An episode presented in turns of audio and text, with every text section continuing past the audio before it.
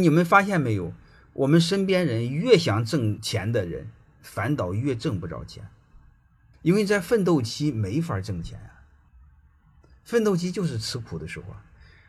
真正能力的提高和你收入提高，它不是同步的。它能力的提高在前，收入的提高在后，它有一定的滞后性，就是你能力先涨，收入后来。如果你非要急着挣钱，你非要把眼前的钱看得太重，那样的话，就是你干多少拿多少，没有一点滞后性。你比如送外卖、送快递，就是你干多少拿多少，你付出多少得到多少，它没有滞后性。但是我说的那个，它是有一定的滞后性的。你比如你在一个单位在奋斗期，在储备你的能量，为了学一个技能或锻炼一种技能，你就我以前说那个一万个小时定律。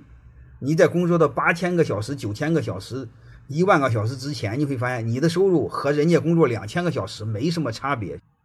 其实就这个意思，我不知道各位能不能理解。